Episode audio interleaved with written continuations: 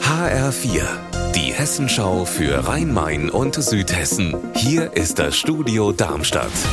Mit Raphael Stüwig, guten Tag. Da war was los heute Vormittag in einer Schule in Wächtersbach im Main-Kinzig-Kreis. Großalarm wegen Reizgas. Mehr als 30 Schülerinnen und Schüler klagen über Atembeschwerden und fünf Kinder bekommen sogar so schlecht Luft, dass sie in Kinderkliniken müssen, hat uns Notarzt Manuel Wilhelm gesagt. Die Kinder, die schwerer betroffen waren, haben vor allen Dingen starke Luftnot und Atemwegsverengung gehabt, haben entsprechend Medikamente inhaliert, haben Sauerstoff gebraucht und zum Teil auch Medikamente bekommen, die so ein bisschen beruhigen und die Atmung etwas verlangsamen. Das Reizgas wurde vermutlich absichtlich in einem Raum versprüht. Klar ist das allerdings noch nicht. Ein Chemieunfall zumindest kann aber mit hoher Wahrscheinlichkeit ausgeschlossen werden.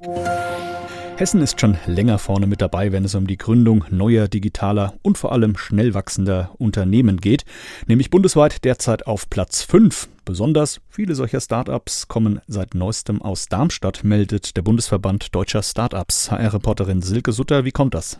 Ja, es gab eine Untersuchung des Handelsregisters. Da hat man geschaut, bei deutschen Städten mit mindestens 150.000 Einwohnern, wie viele Startups wurden da im ersten Halbjahr 2023 gegründet. Und da ist Darmstadt tatsächlich jetzt auf Platz 4. Im vergangenen Jahr war es noch Platz 13. Die Top 3 sind München, Berlin und Karlsruhe. Und auffällig ist, besonders viele Neugründungen scheint es in Universitäts Geschäftsstätten zu geben, wie Darmstadt mit der TU.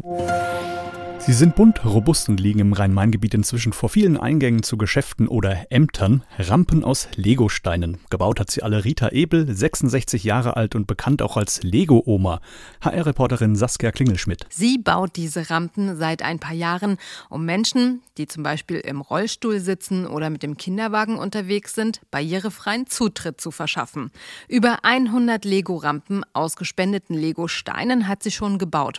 Und die Stadt Hanau hat Rita Ebel Ebel jetzt für ihr stetes Engagement in Sachen Barrierefreiheit geehrt. In feierlicher Runde ist sie gestern mit der Bürgerplakette der Stadt ausgezeichnet worden. Unser Wetter in Rhein-Main und Südhessen. Heiße 35 Grad meldet aktuell Egelsbach im Kreis Offenbach und 33 Grad sind es in Wehrheim im Hochtaunuskreis. Am Abend und in der Nacht breiten sich Schauer und Gewitter aus. Dabei sind lokal auch Unwetter mit Starkregen, Hagel und Sturmböen möglich.